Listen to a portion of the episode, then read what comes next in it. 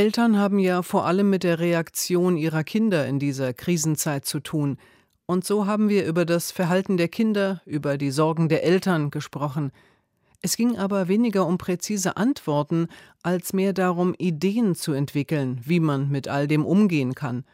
Und mehr noch, das eigentliche Ziel ist, ein Gefühl von Gemeinschaft unter den beteiligten Eltern zu stiften.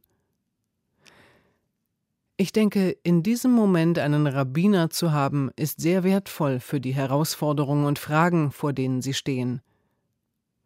Selbstfürsorge ist enorm wichtig. Denn wenn du nicht selbst für dich sorgen kannst, kannst du dich auch nicht um andere kümmern.